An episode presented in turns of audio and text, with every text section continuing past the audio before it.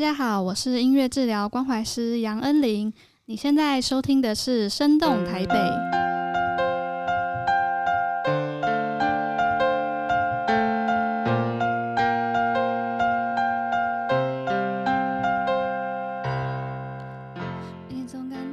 其实音乐治疗的本质，呃，它是在于，它还是最着重是人跟人的互动。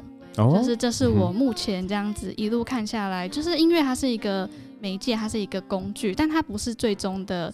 就是诱发这些的因子，就是最主要还是人跟人的互动。那音乐只是提供了一个他们可能可以创造的机会，跟增加可能我们两个之间的互动。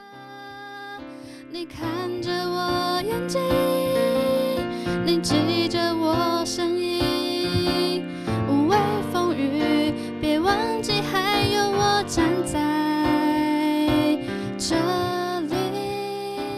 我觉得其实这种这些感动，最后是回馈到就是我自己。就一方面，虽然说好像在他们在接受音乐治疗，但我觉得这些过程其实也是在疗愈自己。不要害怕，我在身旁，想做你的太阳，你的太阳，在你的心里呀，在你的心底呀，就算不能在你身旁，也要奋力为你而。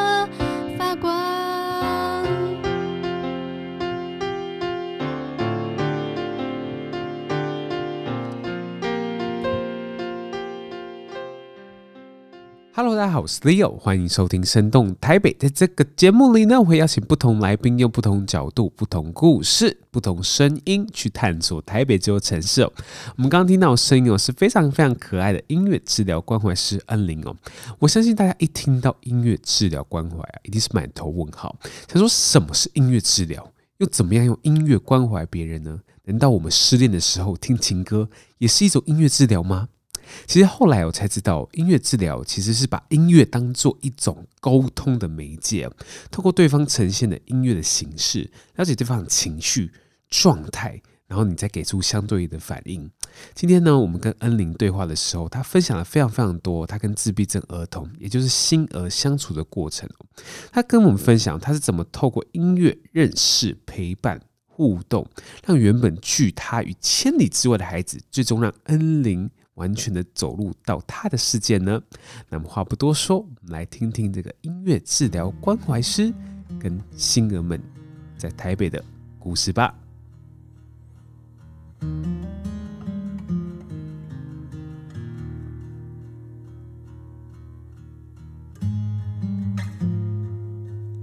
你是什么系的？音乐系？呃，我大学的时候其实就是跟音乐都没有相关，跟跟治疗也没有相关。但是因为我从小就是一直都有在接触音乐，然后有学钢琴，所以一直都有持续在弹。嗯、然后就是可能考级这些的，所以那时候大学其实我就开始有在接钢琴的教学了。嗯哼，那时候就想说，哎、欸，那我势必要。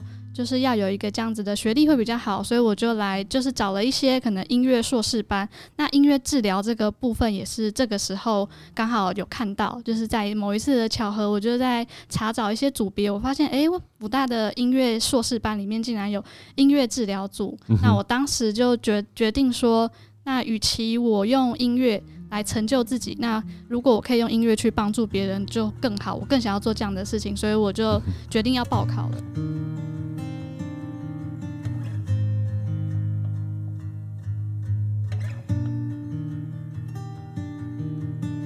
多人都不知道，不知道音乐治疗是什么东西，你要不要跟大家稍微介绍一下？嗯，音乐治疗到底是一个什么样的概念？嗯嗯，对，其实音乐治疗它在台湾发迹应该有二十年，但是一直都十年，对，但是一直都就是没有很普及。嗯、那到现在就是依然是以欧美那边的国家比较盛行。嗯、那其实音乐治疗的起源要来自旧石器时代。旧石器时代，对，说三千年前的那个好，回回溯到那么久以前，然后，然后那个时候的呃非洲部落的巫医，他们会凭借可能超自然跟灵界的力量。来帮人治病，那这个治病的过程，他们就会加入他们的音乐，所以其实最早的音乐治疗是已经在旧石器时代就有了。那这样子一路啊，到可能十五、十六、十七世纪，就慢慢的随着科技的进步、医学的进步，就有了一些医学的根据。嗯、那再到了十九世纪，呃，二十世纪的时候，就开始欧美那边就很盛行了。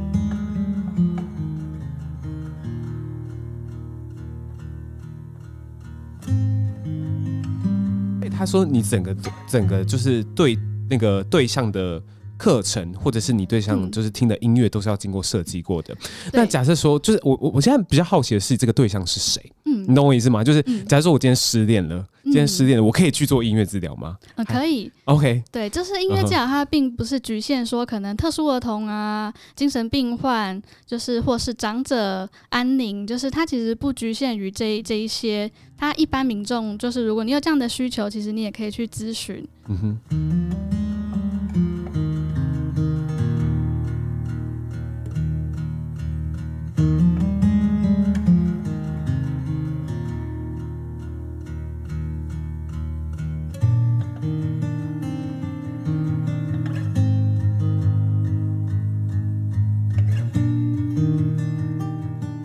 其实我就比较好奇的是，那你在上大学之后，进了复大之后，你开始接触音乐治疗的时候，你你上的课就是，嗯，就是怎么样子呢？是怎么样子的课呢？其实，嗯、呃，一开始可能在硕一的时候，我们会就是导入一些理论跟应用的技巧，嗯、会比较是学术探讨这一个部分。嗯、然后那时候还有呃受训的一个。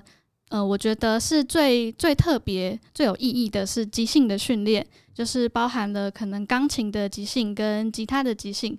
嗯、呃，那钢琴的话，我们都会以电子琴为主，因为这样子好方便我们携带到可能病房或是哪一些机构。嗯、呃，所以像呃钢琴的即兴，就是我刚刚虽然说我们的治疗的音乐都是需要经过设计，但很多时候其实个案他们的反应不会照着剧本走，就我们时常要去观察他的反应，那给予我们觉得当下最适合他的音乐，就这样子的音乐就就好比今天呃这一个个案。他可能看到了电子琴，他很兴奋，那他开始乱按乱弹，甚至他用脚去弹，我们都不会去制止他，因为在音乐治疗的呃宗旨里面，就是我们不会去指导个案他专业的操作乐器的技巧，而是让他自由的去发挥。只要是安全的，都会让他自由的去发挥。OK，自由的挥洒自己的创意。嗯、对对。所以今天一个电子琴在在前面，他可以用头去敲，用脚去弹，这样子。对，他都可以，就是看他想要怎么呈现。OK，那那那那那，我现在比较好奇的是，就不是音乐本身去治疗他了，是他在创作的过程获得了治疗，嗯、是这样吗？所以他有点搞混。嗯，对，其实音乐治疗的本质，呃，它是在于，它还是最着重是人跟人的互动。就是这是我目前这样子一路看下来，就是音乐它是一个媒介，它是一个工具，但它不是最终的，就是诱发这些的因子，就是最主要还是人跟人的互动。那音乐只是提供了一个他们可能可以创造的机会，跟增加可能我们两个之间的互动。就是可以透过非语言的方式来来互动、来表达，因为像刚刚有提到特殊儿童，那他们通常都会就是混合一些可能语言障碍，那他们就没有办法好好的表达，但是在音乐的呃面前，他们就可以尽情的。就是表达他们想要呈现的什么样的音乐。嗯。举例来说呢？嗯，可能今天他就是他的心情很平静，那他可能就不会想要用一些比较暴力的方式去对待这个乐器，他就会比较轻柔的可能弹，可能想要试试看测试性的这样子压一些，呃。这样子压一个短短的音阶，那像这种时候，就是我们所谓的呃即兴的时候要来了，我们就会在旁边可能给予他一些比较沉稳的低音，就是像这样子，对，那会让他知道说哦，这样子给予他这个低音是我们在就是包容他。对，我们在接纳他的这一些行为，就是、嗯、那那他如果今天呢，他是很焦躁不安的，他可能开始乱敲。嗯、那通常这个时候我们会做出一件事，我们可能会在另外一个地方跟着他一起乱敲，哦、就会让他知道说，哦，他被同理了，嗯、就是我们是跟他一起的。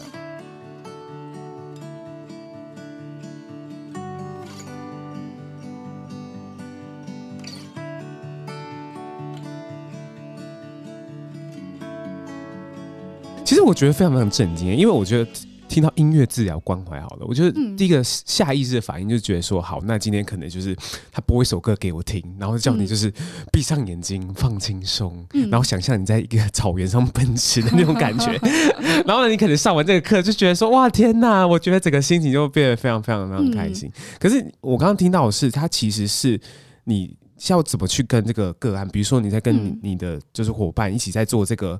创作的过程，你要怎么去做互动？是不是？对对，那像刚刚 Leo 所说的这一个，嗯、其实在国外有这样的学派，它叫做 GIN，那它是呃音乐引导意向的音乐治疗学派。嗯、那那个学派它所讲求的就是像刚刚你说的，可能放一首很轻柔的音乐，那这时候治疗师他就会开始做一些言语的口语的引导，可能说我们现在呢像在云朵上面一样的舒适柔软，嗯、然后他会引导你进入到那个情境。那但是之后还还没有结束，并不是说听完音乐就结束了。那最后会有一个收尾，就像这样的学派，他可能就会说，我们最后要一起来画图。那画完图之后，大家会一起探讨。那你为什么在接受了这样子的音乐治疗之后，聆听音乐跟引导之后，你会想要画出这样的图？那他们就会去探究。那这个可能就会连接到说我们所谓的潜意识。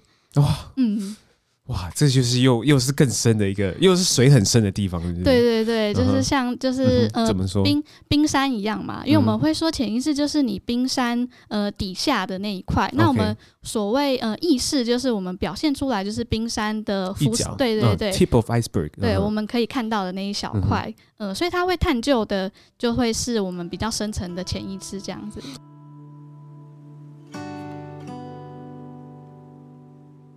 OK OK，那那就是从恩玲刚开始说，你刚开始其实没有接触音乐，嗯、然后到后来读硕士的时候才去读这个。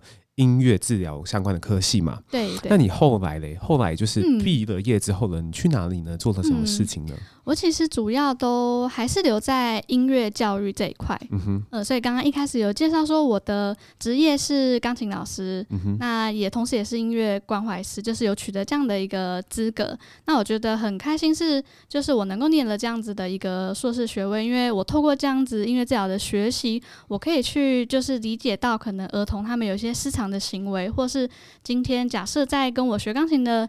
呃，小朋友里面，他有一些可能有一部分是特殊生，那我也会比较知道说我要怎么样去跟他们做应对。嗯哼，所以你服务的对象，嗯、就是你音乐治疗关怀的对象，嗯、大部分都是所谓的特殊生嘛，是不是？对，都是特殊儿童居多。嗯、那再来的话，接下来要跟大家观众讲一下什么叫特殊儿童？嗯，嗯哼特殊儿童就是其实我们可以看字面上，就是它比较特别，它跟一般的儿童是不一样的。那我们特殊儿童比较常见的、最常见的其实就是自闭症的。儿童就是我们现在人家都称星儿，星儿对，为什么会称星儿？就是来自星星的儿童，就他跟一般儿童会比较不一样。嗯哼，对对对，其实我们在恩宁在做跟恩宁在做预防的时候，我就分享到一段，就是其实我大学的时候也是带带过自闭症儿童的这个社团这样子。那、嗯、那时候我就是有听到一句话很感动，当一个星儿说爱你的时候，他是会爱你一辈子的。嗯，是吗？就是你跟这些星儿的相处的过程，嗯、你要不要跟大家分享一下？嗯。好，讲到星儿的话，我之前在台北医学大学的附设医院，我们会简称北医。我在北医的时候做音乐治疗，有认识的一个星儿，他叫做小硕。那他本身是除了有自闭症的问题，他还有呃语言障碍，嗯、所以我在跟他呃对话的过程中，他其实给我的都是单词，就是只有两个字，就是只有一个词这样子。那我要自己去把它拼凑成一个句子。比如说呢？嗯，像是可能我在。一开始跟他见面的时候，因为他没有看到我，所以我对他来说是他的星球的外来物种，嗯、他就会很抗拒。我就问他说：“老师可以坐哪里？”他就回答了两个字：“桌上。”那我就 对我就去坐在桌上，然后离他远远的，不要靠近他这样子。嗯哼，嗯，这是一开始他对我感到很抗拒的时候。嗯、那其实，在抗拒的呃这段时间，我觉得没有我预期的久，就是这个状况。嗯哼就是在一开始，可能我会试图想要在他弹电子琴的时候去接近他，去坐在他旁边。那这个时期抗拒其他，一定就会马上的离开。嗯、呃，但再到后来，我们随着我们的 session 可能有一阵子的已经做过几次的疗程，那他就会对我开始有比较熟悉、比较适应，但是仍然没有接纳哦。但这个时候他会不比较不会排斥说有我在这个空间。那我比较好奇，这个疗程过程中，嗯、就是像这个可爱就是星儿，你会对他做什么样的？互动呢？我们刚刚说的互动，嗯，比如说呢，像是其实他一进治疗室的时候，我们会让他选择，我们会把选择权留给他，而不是说今天好像是一个一堂音乐课，嗯，我要教他什么样的专业知识。就是，而是让他去去选择。他一进来，他可以选择他今天要玩什么样的乐器。哦嗯、对，那他今天如果他拿出了一个鼓皮，那他可以不需要用鼓棒或用手去敲打，他可以跳上去，就是在鼓皮上跳都是没有关系的、嗯。那小时候做了什么样的选择呢？嗯、呃，像他的话，他最喜欢的话，他最喜欢拿的东西是呃彩虹钟。彩虹钟，对，手钟吗？用手敲的那种钟吗？对，彩彩虹钟。彩虹钟，哇，好可爱哦！而你还是准备了，准备了图案印出来彩虹钟，嗯，对，就是他会很喜欢把这个彩虹钟可能按照顺序排列。嗯、那他他其实很聪明哦，他会呃认得每一个颜色代表的音，那他也能够去呃分辨说哪一个音高比较低，哪个比较高，所以他可以把哆到一个八度，哆到哆排列出来，哆来咪发嗦拉西哆，就它可以排列出一个八度。那呃，像刚刚 Leo 有提到的，自闭症的小朋友他们会有固着性，他就会很执着，他一定要对，没错，排列好，他一定要排列这个顺序。如果排列不是个顺序，他会很不高兴，他会对，他把它摆回来，对，他的情绪可能就会开始失控了，这样我们就会更难做收尾。所以其实就会一开始都会辅助他，就是慢慢的去引导他。嗯、那他排列好呢之后，他就会开始呃照着顺序再敲，就是从哆敲到哆，嗯，就是然后敲上去可能上行。下行这样子，那反复。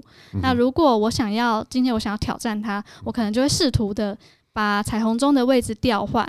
对，那他这个时候 这个时期他是没有办法接受的，抗拒期他他绝对没有办法接受，他就会可能就会开始情绪崩溃。那这时候其实见状不对，我们就会再把它换回来，就是这时期先配合他。对，那就是表示这个时间点我还不能够去挑战他，我还不能够尝试说我要增加他的弹性，嗯，我要改善他的固着性，就这时期还不行。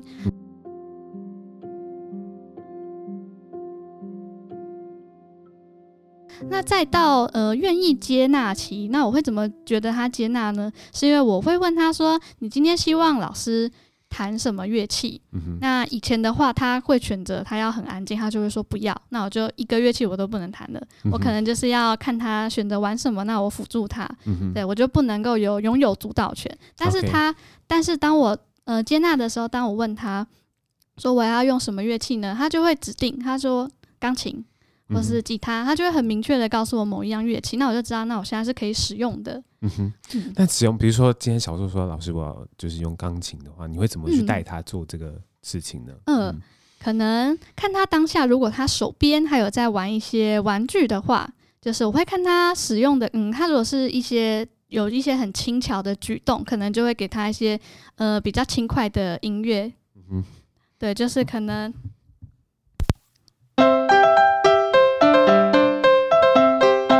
会这样配合他比较跳跃式的一些举动。OK，所以他自己有音乐在那边，可能他他在摇那个彩虹钟啊，然后就配配合他，就是按这个音乐这样子。对，其实就是主要是让他感觉，要他让他知道说，哦，他不是孤单的，我们是在陪伴他，而且是努力的想要融入他的世界。嗯哼，就是当下就是最主要的目的是这样。那你什么时候开始有感觉说你就是真的去融入他的世界了？嗯，从他就开始接他说，哎，我要就是钢琴，我要吉他的时候吗？嗯，是吗？这个时候，我觉得我比较像是单脚踏入他的世界，但是我还没有完全的被接纳。那一直到我确定我真的是被接纳，是呃，当他今天他自己选择一开始就选择要在电钢琴前面坐着，那开始玩。那以往如果是还没有接纳的抗拒期，他可能我上去坐好，他就会跑走，他会不想要跟我坐在一起。但是我坐在上面，他没有跑走，就表示诶、欸，他其实是已经接纳了、嗯。那我要怎么知道完全接纳呢？就是当他开始，呃，一如既往的可能弹同样的东西，他会，他很聪明，他会自己找到中央的哆，他会弹这样的音阶，那他就会持续的用一根手指头这样一直按。那这个时候呢，我就会在旁边一样，我会给他一些。会给他一些沉稳的低音，那这个时候呢，他也没有跑走，他反而是呃很开心的，就是露出微笑的，他会看着我，那他会观察，换他在观察我，他会想说，我接下来要谈什么呢？而且换他是试图的想要呃想要引导我，他会故意可能会停顿。他会等我，他会想说我有没有注意到他们有继续弹了。Uh -huh. 对，那这个时候我就会配合他的步调，uh -huh. 那他就会他就会很开心。那像这样子，我们一起弹琴，而且一起弹，对，对，一起弹某一个某一首曲子、某一个东西的时候，其实对新儿来说是非常的不容易的。嗯哼，没错。嗯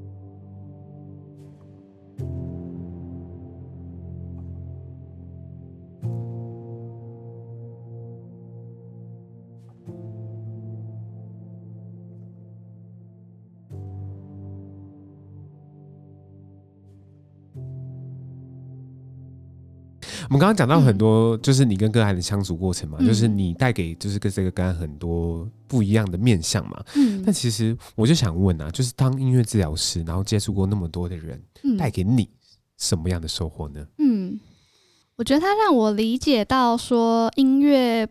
呃，就像我觉得这回到了我一开始的初衷，就是音乐并不是用来成就一个人、成就我自己，而是我透过音乐，我可以去帮助需要帮助的人。这个变成是一个呃，我可以呃用音乐去做到。就是可能不是，并不是说可能每一个人都可以做到的事情，我会觉得这是很难能可贵的。嗯哼，所以你在这这份工作，嗯、就是跟这些跟他相处的过程中，你在这份工作里面找到了成就感。嗯，就通过音乐给人家的感动，找到属于你自己的感动，是不是？对，我觉得其实这种这些感动，最后是回馈到就是我自己。就是一方面，虽然说好像在他们在接受音乐治疗，但我觉得这些过程其实也是在疗愈自己。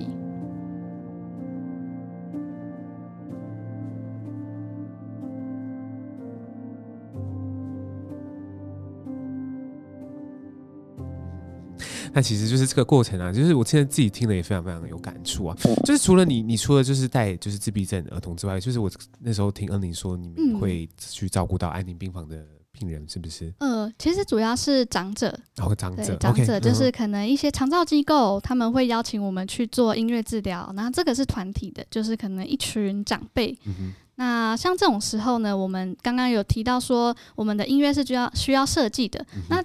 通常呢，长辈我们就不会采取真的很即兴的音乐，我们就会事前可能准备好一首简单的歌曲，当做这可能这一次的主题。那像我们常用的就是有一首歌，我在这里快乐，我在那里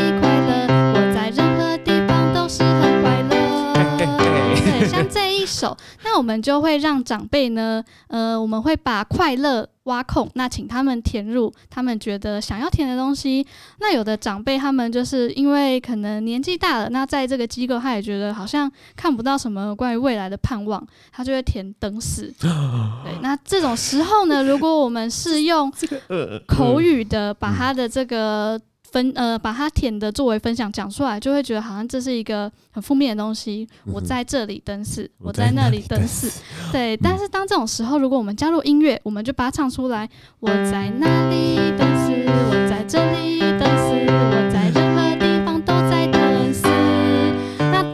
我们加入音乐之后，填写的这个个案，他自己也会笑出来，他就会觉得哇，为什么唱出来会这么好笑？就是这些个案们就觉得，哇，这个真的唱出来怎么那么好笑？那他们就。用一种全新的态度去面对死亡这件事情，哎，对，OK，这就有点像我像想到就是脱口秀这件事情，嗯、就是呃，其实现在很多脱口秀演员呐、啊，他们在讲脱口秀的过程中，讲到很多就是比如说他们对父亲的家里的生离死别啊，或者怎么样之类的，可他们用一种诙谐好笑的方式去重新诠释。他内心的情绪，嗯，所以我觉得好像音乐治疗跟关怀，某种程度也有这样的效果，是不是？对，就像刚刚 Leo 说的，我觉得音乐就是提供给他一个表达的机会，那也是让他重新审视他内心的这些负面的东西。那透过音乐，就是可以增加一些可能正面的影响。嗯、像我觉得刚刚这样子的举例，就是一个还蛮还蛮正面的改变，就是他看等死这件事情，好像就突然变得有一点诙谐，有一点好笑了。嗯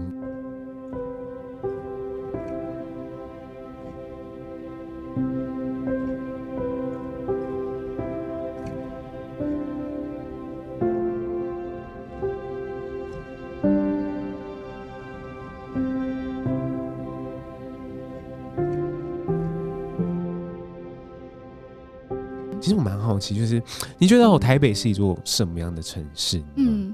像我自己，我应该算是半个台北人，因为我是住在新北，嗯、但是我还蛮常来台北市的，因为距离很近。嗯、那我会觉得，呃，台北是一个充满了梦想跟充满了许多人的希望的地方，嗯、因为很多的。